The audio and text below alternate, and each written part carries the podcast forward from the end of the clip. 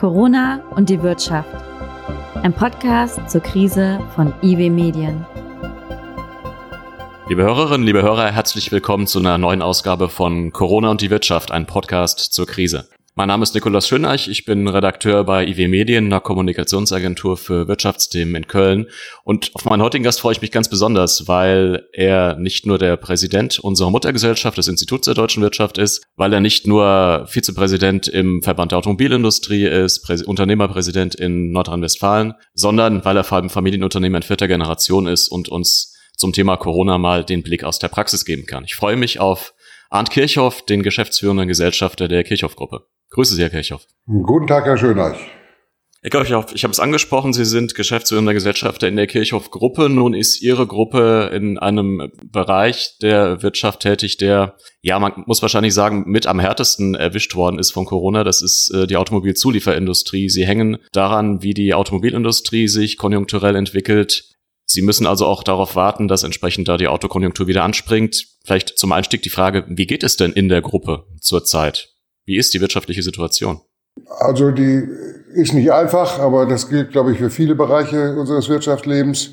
Wir haben bei uns in unseren Familienunternehmen Gott sei Dank auch Teile, die nicht unmittelbar in der Autozuliefererkette hängen. Wir sind zum Beispiel auch in der Entsorgungswirtschaft tätig, äh, wo wir in der Kreislaufwirtschaft äh, Autos bauen, Müllautos, Kehrmaschinen, äh, die haben einen ganz anderen Konjunkturverlauf, so dass wir das äh, innerhalb unseres Firmenportfolios etwas auffangen können. Aber die Automobilindustrie als solche ist natürlich komplett runtergefahren worden bei den Lockdown-Maßnahmen.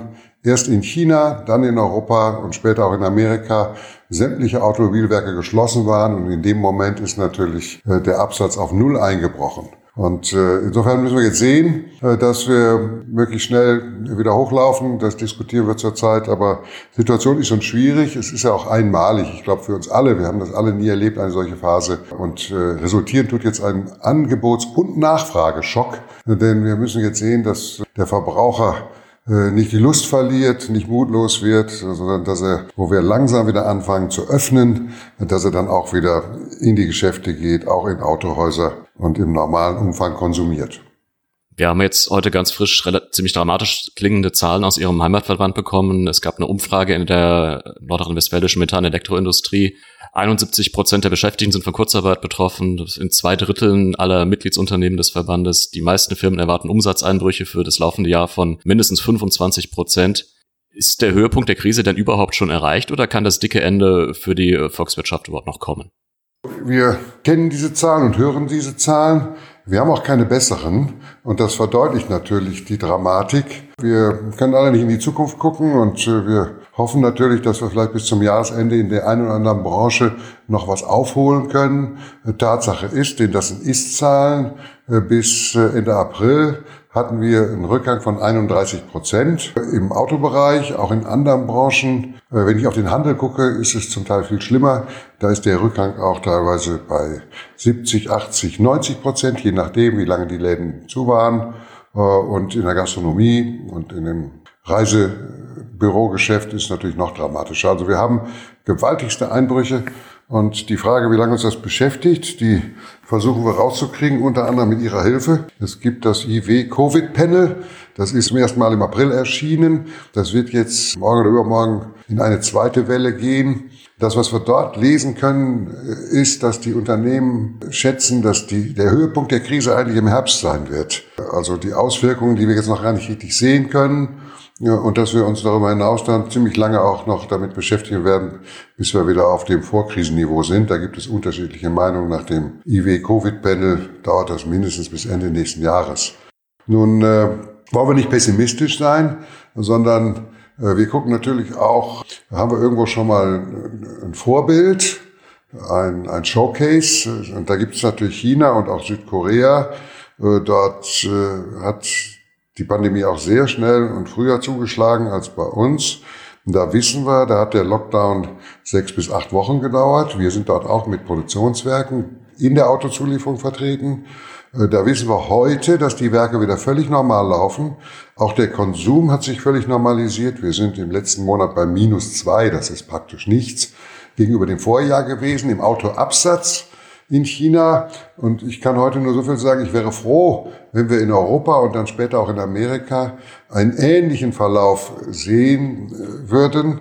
Da bin ich mir allerdings nicht sicher, denn äh, wir sind zunächst mal alle in ein tiefes Tal gefallen. Und insbesondere macht uns natürlich Sorgen, dass wir so hohe Kurzarbeiterzahlen, so wie von Ihnen auch angesprochen haben. Denn das ist für die Menschen nicht ermutigend, solange sie in Kurzarbeit verharren. Was auf der einen Seite gut ist, denn dann werden sie nicht gekündigt. Auf der anderen Seite haben sie dann auch nicht den Optimismus. Sie müssen erst wieder an ihren Arbeitsplatz zurück dürfen. In dem Moment, glaube ich, wird sich die Sache normalisieren. Insofern sind unsere Bemühungen mit der Politik, alles zu tun, dass die Menschen wieder an die Arbeit zurückgehen können. Nichts sehnlicher wünschen die sich, denn dann haben wir auch wieder Perspektive. Und äh, dafür sind natürlich ein paar Voraussetzungen zu schaffen, die wir diskutieren. Das eine ist, äh, dass die Nachfrage anspringen muss, denn wenn nichts nachgefragt wird, dann brauche ich auch nichts Neues produzieren. Und die zweite, weil wir in Europa sind und weil wir in Europa sehr verwoben sind, äh, ist die, die jetzt aktuell gerade überall diskutiert wird, nämlich die der Grenzöffnung. Unsere Lieferketten sind alle grenzüberschreitend und auch wenn die Nachfrage da wäre, dann funktioniert die Produktion nicht, wenn wir an den Grenzen jeweils hängen bleiben. Sie haben China und Südkorea angesprochen als Beispiele, wie es aus dem Lockdown rausgehen kann. Und es gibt es ja einen sehr grundsätzlichen Unterschied, was die politische Struktur angeht. China ist, ist auch die Wirtschaft staatlich gelenkt. Südkorea ist deutlich stärker ein Zentralstaat, als es Deutschland ist. Das heißt, in Deutschland haben sie es immer mit der Bundesebene und der Länderebene zu tun. Kann das denn hierzulande überhaupt so funktionieren, wie es dort war? Und wie bewerten Sie das aktuelle Funktionieren des Föderalismus in der Öffnungsdebatte?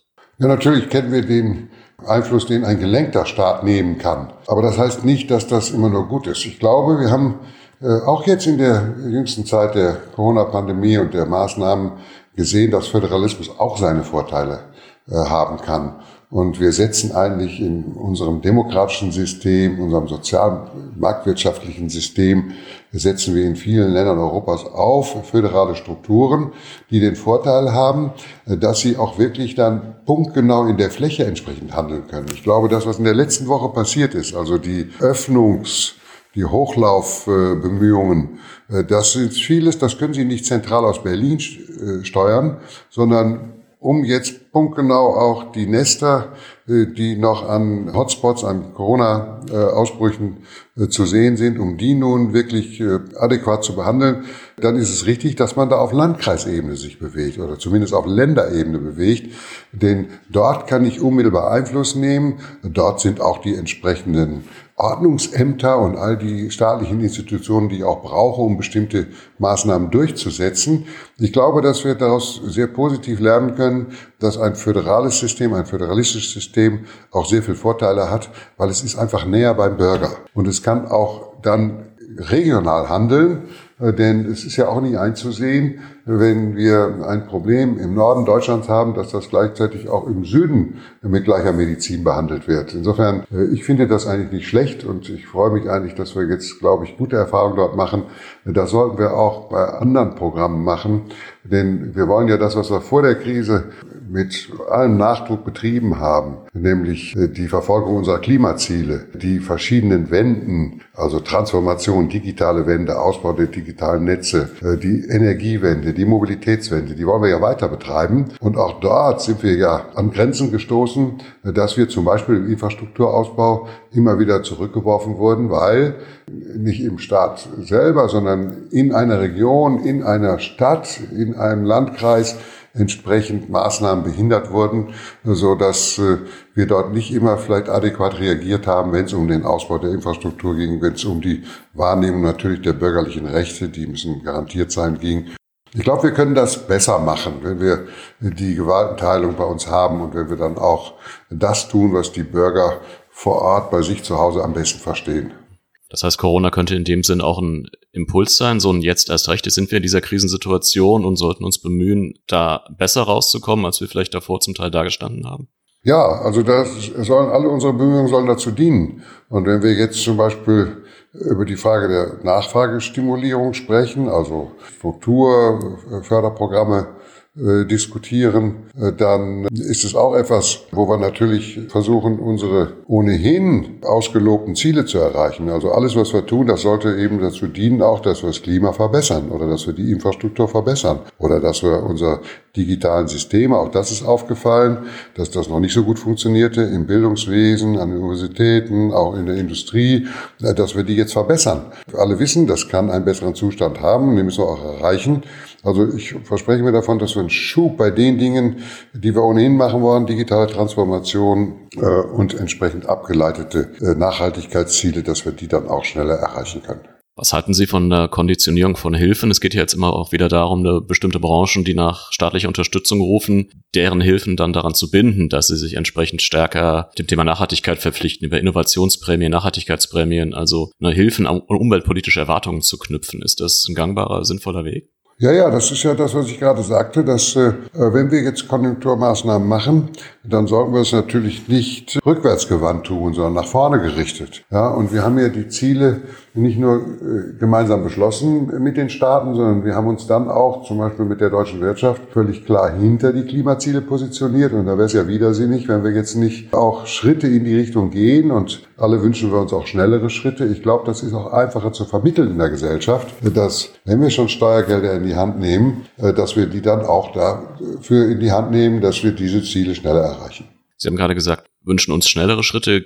Gilt das auch so für die, die aktuellen Schritte aus dem Lockdown heraus? Ist so die Schrittfolge, die wir gehen und auch die Geschwindigkeit, in der wir den Lockdown aufheben, Ihrer Ansicht nach angemessen? Oder gibt es da gerade aus Sicht ne, des Unternehmers auch noch Schritte, die wir schneller oder früher gehen sollten? Ja, wir müssen sehen, dass wir so schnell wie möglich sind. Natürlich muss man da auch verantwortlich umgehen, gerade wenn es um den Einsatz von Steuergeldern geht. Aber das Problem ist in dem Moment, wo Sie Maßnahmen zur Konjunkturförderung, zur Nachfragestimulierung diskutieren, da äh, erzeugen sie auch Nachfragezurückhaltung. Denn derjenige, der glaubt, er könnte für seine Anschaffung, sei es der Kühlschrank, die neue Heizung, das Auto, der Anzug in irgendeiner Form noch äh, eine Förderung bekommen, der wird dann zunächst mal darauf verzichten. Äh, das heißt, wir müssen aufpassen, äh, dass wir schnell entscheiden. Das haben wir auch schon mit der Politik besprochen, denn sonst verlängern wir das Tal.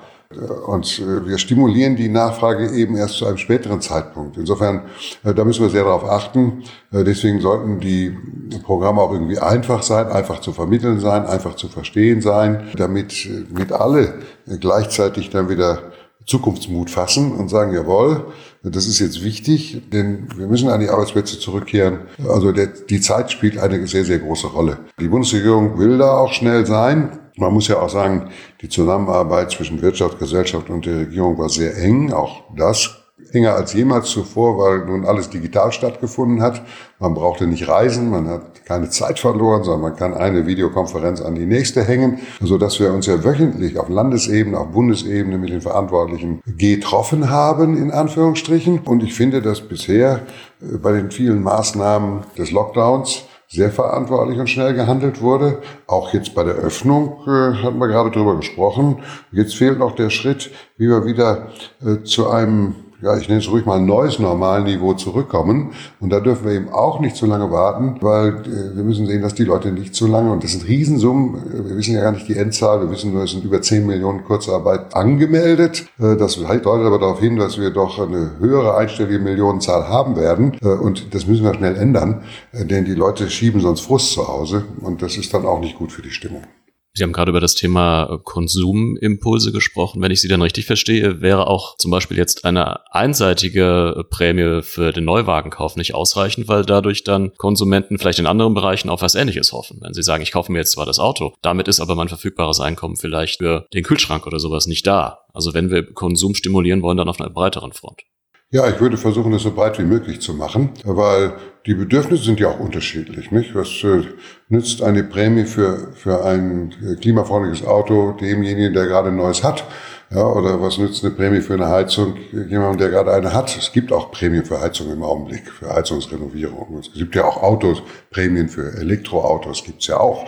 Also wir müssen sehen, was müssen wir zusätzlich machen äh, über das hinaus, was es schon gibt. Und deswegen würde ich so breit wie möglich anlegen, denn es soll der Verbraucher schon entscheiden, was ihm in der aktuellen Situation fehlt. Am Ende wird es uns allen helfen, allen Branchen. Wir sind ja sehr stark noch industrialisiert in Deutschland und, und wissen auch, wie wichtig Industrie ist. Das sehen wir jetzt auch an dem plötzlichen Wegfall äh, der, der Arbeitsplätze in Richtung Kurzarbeit.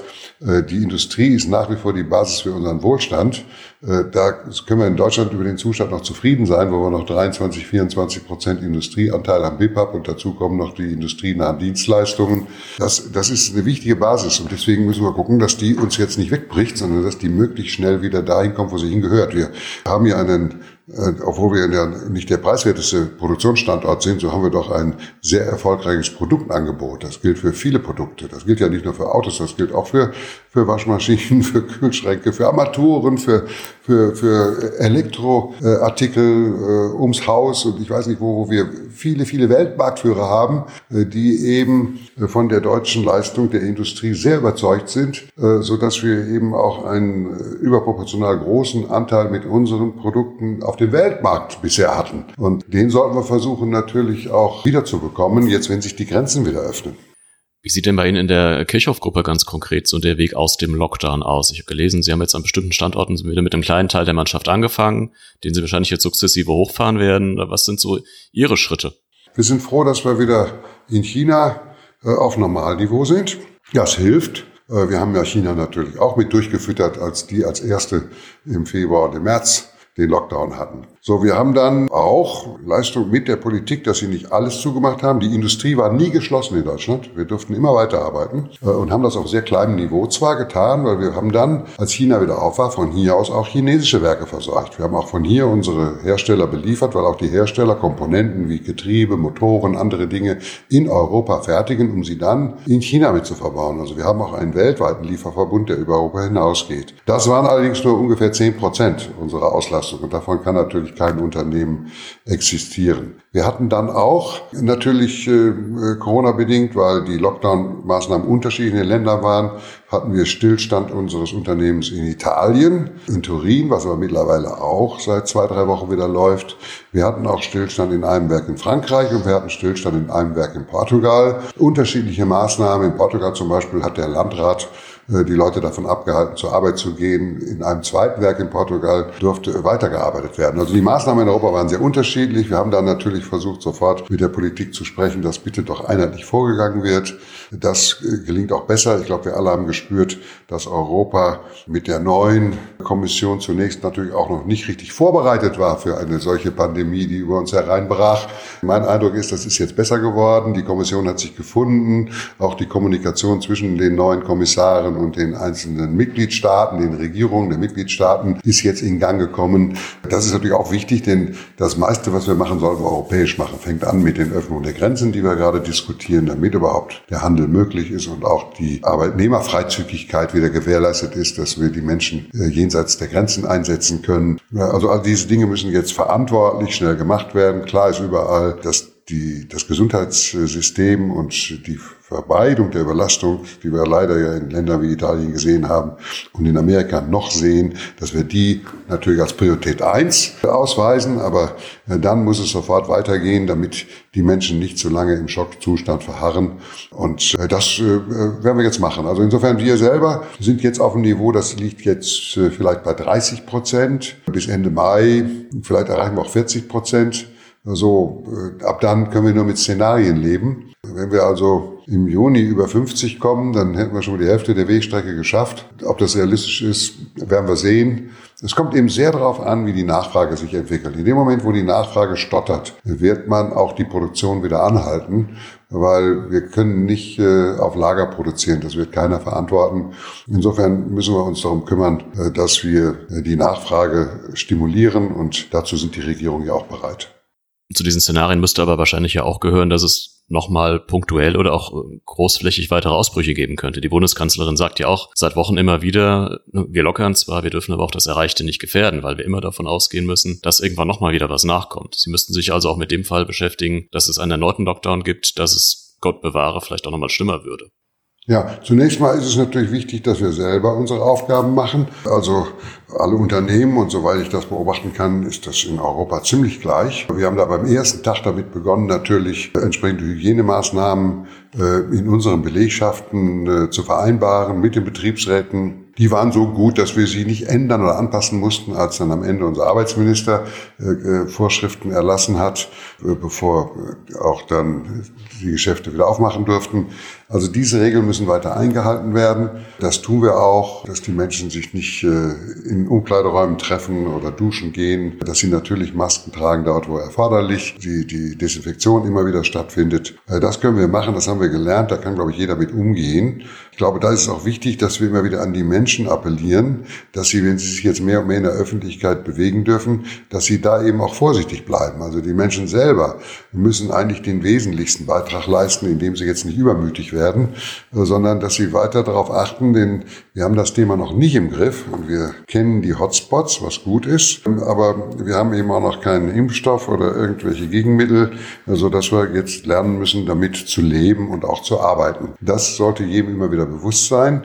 Und dann glaube ich, ist es ja gerade möglich und wir warten jetzt noch auf äh, die digitale Unterstützung in Form einer App, einer Tracing-App, die wir in manchen äh, Ländern Europas schon haben, zum Beispiel in Österreich, in manchen skandinavischen Ländern. Hier in Deutschland brauchen wir die auch, weil uns natürlich eine solche Unterstützung, die ja freiwillig ist, dann hilft, das Thema noch mehr einzugrenzen und entsprechend zielgenau zu gucken, wer hat sich mit wem getroffen, äh, dass wir die Personenkreise informieren können und dann auch entsprechend natürlich Maßnahmen ergreifen können, wie wir es jetzt auch sehen am Beispiel der Fleischindustrie oder des einen oder anderen Altenheims oder des einen oder anderen äh, Hotspots, der in einem Landkreis äh, vielleicht noch verblieben ist. Ich glaube, das sind aber genau die Maßnahmen, dass wenn wir das dann kontrollieren, diese Menschen beschützen, aber auch den Rest davor bewahren, sich dann anzustecken, dann ist das, glaube ich, der richtige Weg. Äh, wir können ja Gott sei Dank in Deutschland sagen, dass wir ja nicht so viele Todesfälle hatten und auch äh, mittlerweile die überwiegende Zahl der Fälle schon wieder genesen ist. Äh, dass die Koeffizienten, äh, seien es nur Verdopplungszahlen, R-Koeffizient, alles was es da gibt, auf dem Dashboard, was wir dazu ja mittlerweile auch entwickelt haben, äh, dass die sich in die richtige Richtung entwickeln. Insofern, wir müssen es noch eine ganze Weile kontrollieren, solange bis es wirklich verschwunden ist oder wir Mittel haben. Insofern müssen wir einfach so weitermachen wie bisher und sehen, dass sich die Zahlen Tag für Tag verbessern. Dann habe ich auch keine Sorgen um die Lieferketten es war ja immer so Kern des Familien oder ist es immer Kern des Familienunternehmer-Ethos zu sagen, wir haben eine Planungsperspektive, die geht über Jahre, die geht über Jahrzehnte, die geht dahin, was wir geben mit der nächsten Generation. Jetzt mussten Sie ja durch Corona einen sehr, sehr schnellen, sehr, sehr kurzfristigen Schock auch so in die eigene Unternehmensausrichtung, die eigene Unternehmensentwicklung mit, mit einbauen. Reflektieren Sie das so in der, in der mittelfristigen, langfristigen Ausrichtung der Gruppe, dass Sie sagen, nur wir müssen uns tatsächlich auf ein, ein neues Normal einstellen? Und wo wirkt sich das aus? Ja, ich glaube, Organisation, Lieferketten? Mhm, ich glaube, das macht jeder, Herr Schöneich. Also wir steuern ja unsere Unternehmen natürlich mit unterschiedlichen Rezepten, aber dann doch mit ähnlichen Plänen. Also ich kenne kein äh, prosperierendes äh, Unternehmen, was nicht einen entsprechenden Vision und Wertekanon hat. Das ist einfach wichtig, um die Mitarbeiter auf einen entsprechend menschenwürdigen, diversen äh, Level zu bringen.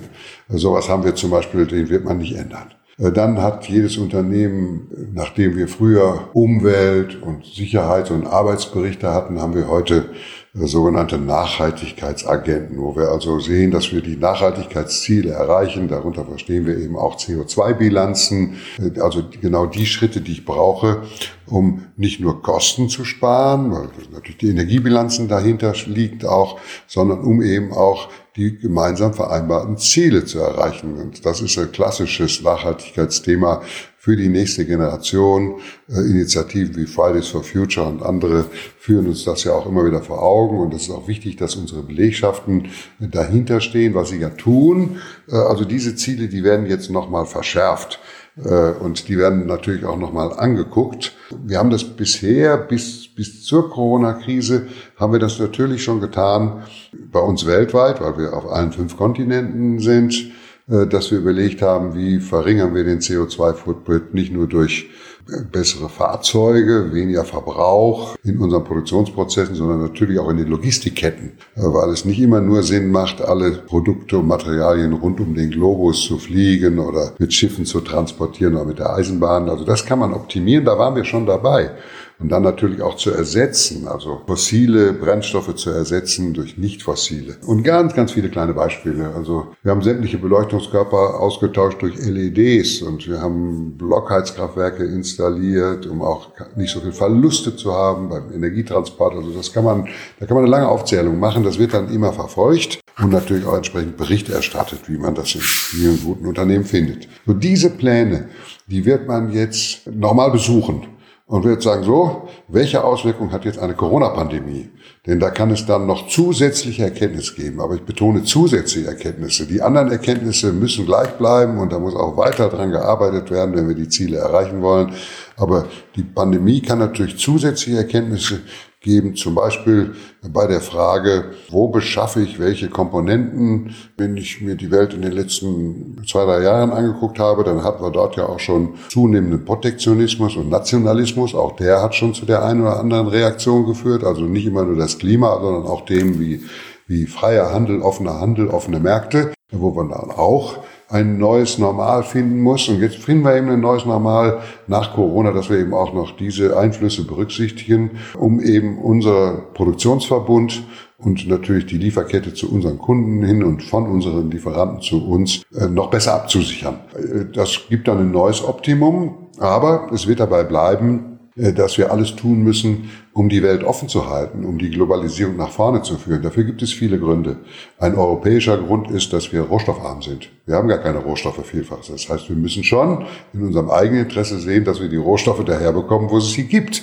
Insofern werden wir äh, bestimmte Distanzen in den Lieferketten ja nie vermeiden können. Äh, wir haben allerdings auch ein Interesse, weil wir sind nicht nur in Deutschland, auch viele Teile der europäischen Industrie exportieren auch sehr stark. Das heißt, wir müssen die Grenzen auch offen halten, nicht nur um Rohstoffe zu besorgen, sondern auch um unsere Produkte abzusetzen, um auch Know-how zu übertragen, um die Welt mit unseren Gütern zu versorgen. Also wir sollten eben alles tun, damit die Welt auch besser wird. Wir waren da sehr, sehr erfolgreich in den letzten 30 Jahren mit all dem, was wir heute Globalisierung nennen. Wir haben hunderte von Millionen Menschen aus der Hungersnot und aus der Armut befreit. Wir sind aber nicht fertig. Wir haben immer noch große Teile in Afrika, auch in Asien, äh, wo die Menschen noch keine adäquate Bildungs- und Erwerbspartizipation haben. Und da müssen wir jetzt alles tun, dass wir auch diese Lebenssituation für die Menschen dort verbessern, ihnen gleichzeitig entsprechende Teilhabe ermöglichen, sie zu Konsumenten machen. Und dann generieren wir ja Wirtschaftswachstum, so wie wir das sehr erfolgreich in den letzten 30 Jahren im Rahmen der Globalisierung gesehen haben. Also es ist ein komplexer Vorgang. Da müssen viele mitspielen. Ja, da müssen natürlich angefangen von Staatspräsidenten möglichst viele mitspielen, damit wir ich sag mal, globale Handelsabkommen nicht durch binationale nur ersetzen müssen, was wir zurzeit viel getan haben. Aber das sind dann viele kleine Schritte, die können auch zum Erfolg führen. Manchmal ist ein großer Schritt besser. Dazu müssen sich allerdings die Partner einig sein. Wenn Sie jetzt so Mittelfrist vorausschauen und sagen würden, es gibt in Deutschland, der Konsum läuft wieder an, es gibt vielleicht die richtigen Innovationsimpulse, zum Beispiel in der deutschen Industrie, können wir dann, so falsch das jetzt vielleicht klingen mag, kann die deutsche Industrie dann zum Beispiel auch ein Krisengewinner sein? Sie sagt, wir haben die, den richtigen Impul die richtigen Impulse gesetzt, die richtigen Schlüsse gezogen und wir arbeiten uns jetzt nach Corona stärker heraus, als wir es vorher waren? Ja, das kann sein. Und natürlich ist es für Unternehmerinnen und Unternehmer eigentlich normal, dass wir zunächst mal versuchen, äh, die Chancen zu erkennen. So schlecht eine Situation auch immer sein kann oder geworden ist. Äh, und wenn wir jetzt auf die Chancen sehen, dann sehen wir eben und lernen auch in dieser Phase, dass die Möglichkeiten zum Beispiel der Digitalisierung noch nicht ausgeschöpft sind. Ja, Digitalisierung äh, im Schulwesen, an den Hochschulen, also in all den Bildungsbereichen. Da erkennen wir, das können wir besser machen und können dadurch auch noch bildungsgerechter werden und äh, Teilhabe ermöglichen. Und das Gleiche gilt natürlich für die Industrie. Wenn wir sagen, also wir sind ja mitten in der Transformation und da haben wir den bekannten Wettlauf zwischen äh, den äh, Unternehmen im Silicon Valley, äh, die dort in der Tat in der Plattformökonomie einige Vorteile erarbeitet haben. Das sieht man auch an der Börsenkapitalisierung dieser Unternehmen. Aber damit ist ja noch nicht gesagt, und das beobachten wir natürlich seit einigen Jahren und arbeiten auch daran, dass diese Digitalisierung als Integration in unsere Prozesse und unsere Maschinen nicht uns besser gelingt.